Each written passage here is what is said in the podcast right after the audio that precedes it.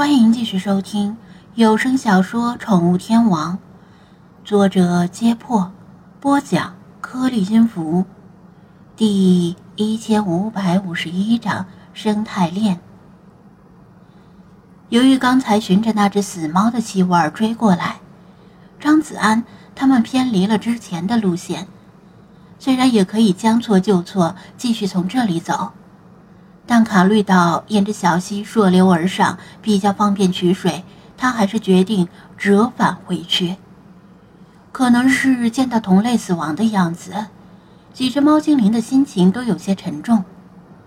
理查德对普通的猫没什么感情，内心里反而有些幸灾乐祸，因为这些流浪猫平时对包括鹦鹉在内的鸟类造成了很大的威胁。不少养在家里的鹦鹉最后都葬身猫口，他心里幸灾乐祸，但不敢说出来，以免祸从口出。回到最初闻到死猫气味的出发点，菲马斯侧头看向另一个方向，问道：“气味是从那边过来的，要不要追过去看看？”算了，还是别去了。那只猫被咬伤至少超过十二个小时，就算追过去，也未必能够找到什么线索。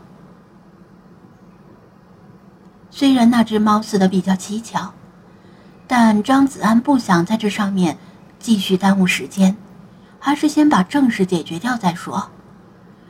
精灵们没有反对，野外弱肉强食就是如此，不是猎杀就是被猎杀。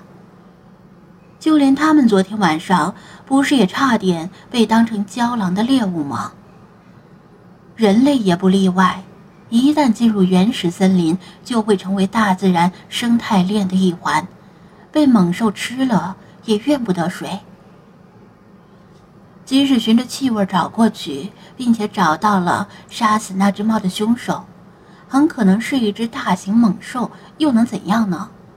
跟他打一架，让他偿命？进入森林之后，张子安一直在跟他们讲生态链的问题，以及为什么自己会犹豫要不要救这群马路的头鹿。这令他们对大自然的运作方式有了全新的认识。这是他们之前从未想过的问题。这个问题在荒凉的沙漠里很难解释，物产丰富的原始森林却是最好的课堂。走着走着，一阵清风吹过，精灵们几乎同时停住了。就连张子安的鼻端也隐约闻到一股异味风带来了腐臭的味道。刚才那只猫死后，尸体尚未出现腐烂的迹象，也许厌氧菌已经开始分解内脏，但起码表面上看不出来。而这股味道……如果不是有人在附近建了化粪池，那恐怕就是某种大型动物死亡后尸体高度腐烂才会产生的气味。张子安和精灵们谁也没说话，默契地改变方向，循着味道走过去。转过一片树林，腐臭的味道越来越浓，反胃感阵阵上涌。张子安不得不用毛巾掩住口鼻。才多少能够忍住干呕。精灵们的嗅觉更加灵敏，但是生理上，他们不不会像人类一样有呕吐的感觉。倒是一直跟在后面的鹿群隐隐有些紧张不安，踌躇着没有跟上来，停留在原地啃草。在林间走着走着，眼前豁然开朗，出现在面前的是一小片林中空地。如茵的绿草间躺着一只大型动物的尸体，是一头鹿。从张子安的角度看不见鹿完整的身躯，因为它已经不存在完整的身躯。但从鹿尾尾底的那一抹雪白，可以大致猜测这是一头白尾鹿。他们不仅看到了这头鹿尸。还看到了，在鹿尸旁边正在撕扯腐肉的几条郊狼。郊狼也看见了他们，隔着路尸与他们对视。犬科动物都有护食的天性。家养的宠物狗，如果不经过主人的反复训练，它们吃东西的时候，就算主人触碰它们的食物，它们往往也会野性大发，咬主人一口。郊狼也是如此。这头鹿足够它们填饱肚子，所以它们不打算攻击张子安他们。但如果张子安有意抢夺食物，那他们肯定不会客气。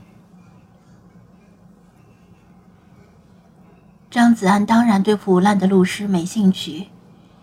他看到这种情况，不想跟这几条郊狼发生没必要的冲突，正要招呼精灵们离开，突然看到了那头鹿的眼睛。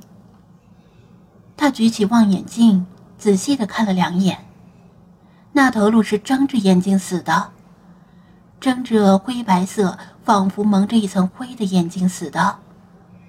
他放下望远镜。对精灵们打了个手势，低声说道：“这很可能是一头感染了软蛋白而病死的鹿，咱们赶紧撤退。”精灵们不怕胶囊，但神秘莫测又无药可治的软蛋白却令他们敬而远之。于是他们一眼转身往后退，哪怕在胶囊看来，这是示弱的表现。子安，放任胶狼们啃食病鹿，这似乎不妥吧？老查说道。老查的意思是，郊狼们可能会因此而感染软蛋白，在生态链中继续扩散，有问题。但咱们无能为力，自保要紧。张子安何尝不知道？但有什么办法呢？美国官方都无可奈何的事儿，他能够阻止这一次，又怎么阻止整片森林里的死鹿被食腐动物啃食？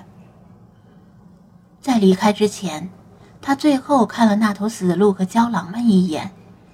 正在这时，对面的树林里突然窜出一道黑影，趁郊狼们的注意力集中在张子安身上，眨眼间就扑倒了一条郊狼。并死死地咬住郊狼的脖子。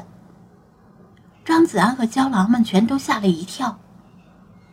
他赶紧再次举起望远镜，微调焦距，从镜片的成像中清楚地看到了新出现的不速之客。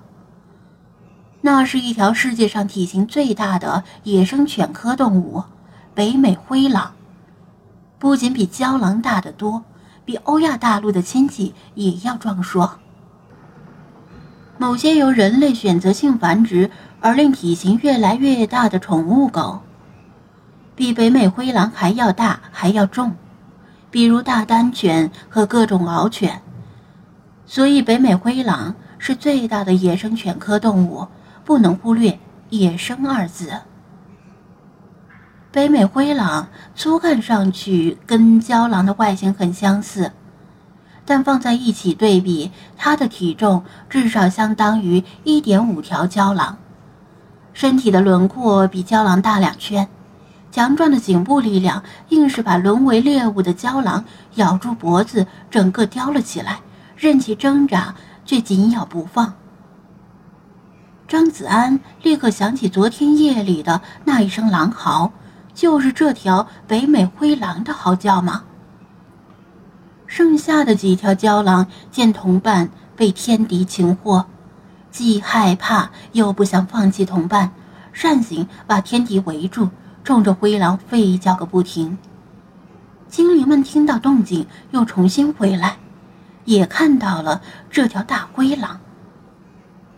张子安通过望远镜注意到这条灰狼的脖子上有一个引人注目的小玩意儿，不禁愣住了，因为。